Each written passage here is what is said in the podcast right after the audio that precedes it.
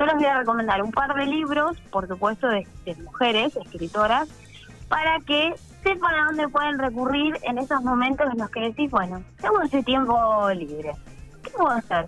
Leer un buen libro. Bien, me desconecto un poco. Igual no estaría mal, no estaría nada mal que una vez cada 15 días, qué sé yo, se caiga todo el sistema unas 5 o 6 horitas como para desconectar. Ay, ¿No yo prefiero que me avisen, porque en el primer momento me generó un poco de ansiedad. Después fue como, ay, qué bien, porque en realidad creo que no nos damos cuenta eh, de cuán pendientes estamos del teléfono, de las redes. Eh, a mí me alcanzó, ese día me alcanzó el tiempo para todo, curiosamente. Viste que uno siempre dice, no, uy, no, para esto no tuve tiempo. En realidad es que perdemos muchísimo tiempo en las redes sociales. A veces, bueno, no sé, estamos trabajando, eh, pero a veces estamos, no sé si a vos te pasa, haciendo nada, que estás como deslizando nomás el dedito por la pantalla, mirando cosas.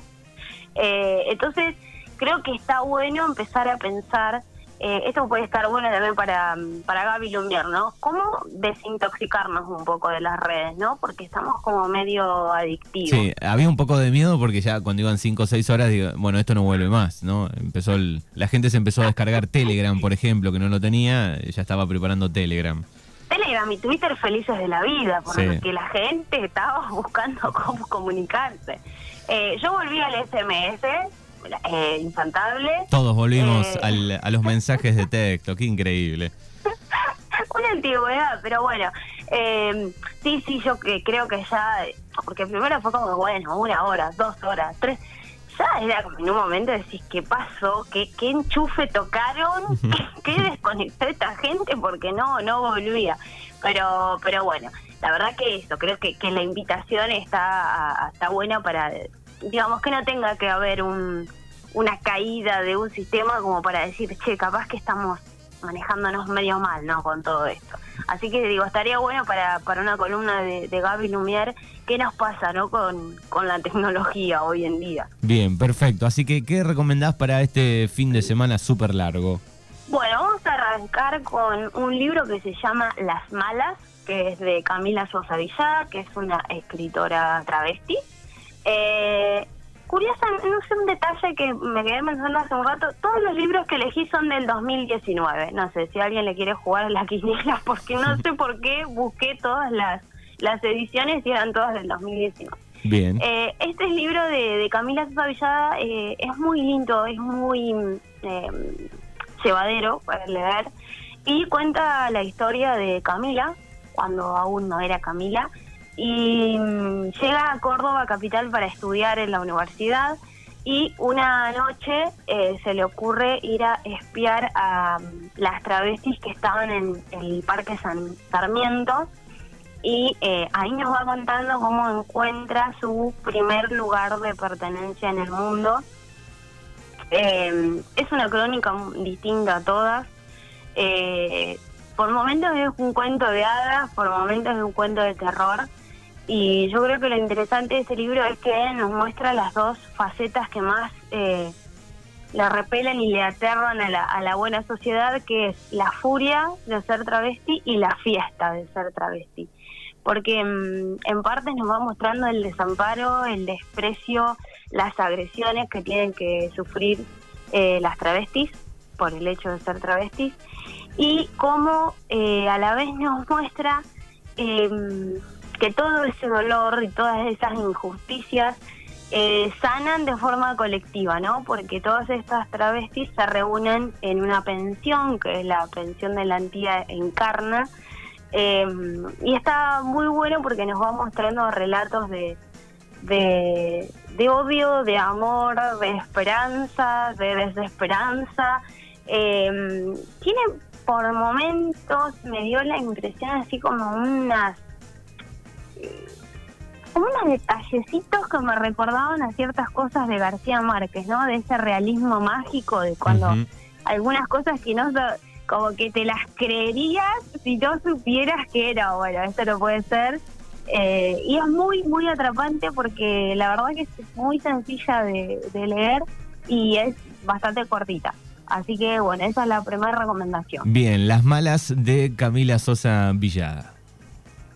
Sí, el segundo libro traje eh, a mí como un poco de todo, ¿no? Como novela, como crónicas, como ensayos, como bueno, para que elijan lo que más les gusta. El segundo libro es El fin del amor de Tamara Tenenbaum, que es una escritora y es filósofa. Em, empieza en el libro, si mal no recuerdo, empieza contando su historia personal em, de eh, cómo ella nació y creció en una comunidad judía ortodoxa de Buenos Aires. Eh, eso está bueno porque es como que te atrapa ahí en principio la historia de decir, wow, o sea, una persona que te empieza a contar una historia que no, por ahí no es nada que ver con, con la vida que nosotros tuvimos. Y después el libro eh, se va desarrollando de, de una forma en la que termina, para mí, termina siendo una herramienta para, para deconstruir eh, de forma creativa y, de forma hasta en parte relajada eh, el amor romántico y mm, los postulados que sostienen todo esto, que, que ya hemos hablado un poco en esta columna de ese tema. Eh, y va echando temas como el valor de la amistad, el consentimiento, eh, la maternidad como elección o como mandato, eh, la soltería, el poliamor, eh, habla también de las parejas abiertas, eh, habla una parte que esa me resultó muy interesante, esa parte del libro, del funcionamiento de las tecnologías del deseo, le dice ella que ahí habla de las redes de como Tinder, ¿viste? eh, y ahí estaban muy buenos los estudios que hace de cómo el algoritmo eh, va eh, como hasta ubicando personas, ¿no? es rarísimo porque eh, no es no es tanto según tus preferencias, sino como que hay hasta personas mejor posicionadas para hacer una cita que otras. Eh, también hace una entrevista a personas que tienen parejas abiertas, que, que tienen este, vínculos de poliamor y está, está muy interesante porque va haciendo un trabajo eh, fácil de leer, porque también yo cuando me lo regalaron y dije, uh, una filósofa debe ser. No, la verdad que no, que es muy llevadero. Así que este sería como algo, una, especie de ensayo así como para ir pensando ciertas cuestiones que, que puede estar bueno para leer. Bien, yo la, vi en una entrevista donde presentaba el, libro y, y, contaba algunas cositas, algún adelanto. Eh, sobre, bueno, nacer en una comunidad judía ortodoxa en, en pleno, este, en plena balvanera ahí, ¿no? Así que está bueno. Y aparte que es eh, de nuestra edad, o sea, es una persona súper joven y los relatos que, que, hace a lo primero sobre sus reglas, sobre sus formas de vivir y sus vestimentas, sus códigos, su, eh, te, te quedas súper sorprendida. Bueno, ella después, digamos, no, no, no siguió bueno, no sé si se dice profesando, pero bueno, no no no es eh, no no es activa su, su, su religión, digamos, o sea, ella después como que salió de ahí, pero pero está bueno leerlo y, ir viendo, ¿no? ¿Qué le pasaba a ella cuando empieza? Creo que el cambio, si mal no recuerdo, el cambio se da porque ella decide ir al secundario en un colegio público, entonces ahí como que sale, ¿no? De la, de la comunidad judía y empieza a ver todo todo el otro mundo, ¿no? Que, que no veía y bueno, esto de, de las conquistas, de los noviazgos, de las amistades y, entonces va mechando estos ensayos con parte de su historia personal y eso lo hace entretenido. Bien, ahí está el segundo recomendado, El fin del amor de Tamara Tenenbaum. Tenenbaum es. Tenenbaum, sí, como periodista el mismo. Exacto. Eh, bueno, el tercero no lo leí, pero lo tengo hace un montón en mi lista de libros por leer y quiero que a, las y los oyentes les despierte ganas de leerlo, que es Frutos extraños de Leila Guerriero. Eh, es una periodista que escribe crónica y les voy a compartir lo que dice la contratapa del libro, que a mí me da muchísimas ganas de, comprarlo y leerlo, que dice, una mujer capaz de asesinar a tres amigas poniéndole cianuro en la taza de té, otra que mató a su hija minutos después de parirla, un mago al que le falta una mano. Un grupo de rock cuyo integrante más famoso tiene síndrome de Down. Un lustrabotas que acabó convirtiéndose en una figura imprescindible de la música hispanoamericana. Como asegura la autora, no hay nada más sexy, feroz, desopilante, ambiguo, tétrico y hermoso que la realidad. Uf, cuántas historias ahí. Sí, sí, sí, es, es, un, es un libro que recopila muchas crónicas y algo que leía que gusta mucho sobre esta escritora es que em, utiliza ciertos recursos narrativos de ficción, pero sin perder eh, el hilo periodístico, ¿no? Como que, que eso lo, la, hace una escritora muy interesante. Eh, este libro es del 2019, en realidad es del 2009 pero en el 2019 em, lanzaron una edición ampliada, digamos, con más textos, recopila textos del 2001 al 2019, así que bueno, espero que les dé ganas de leerlo porque yo lo tengo anotadito en mi lista de libros ya la, Ya la primera historia, la, mujer capaz de asesinar a, tres amigas poniéndole cianuro en la taza de té, hace referencia a era Gilla Murano, ¿no? Claro, Gilla, una amiga te invita a tomar el té y te envenena. Es una genia.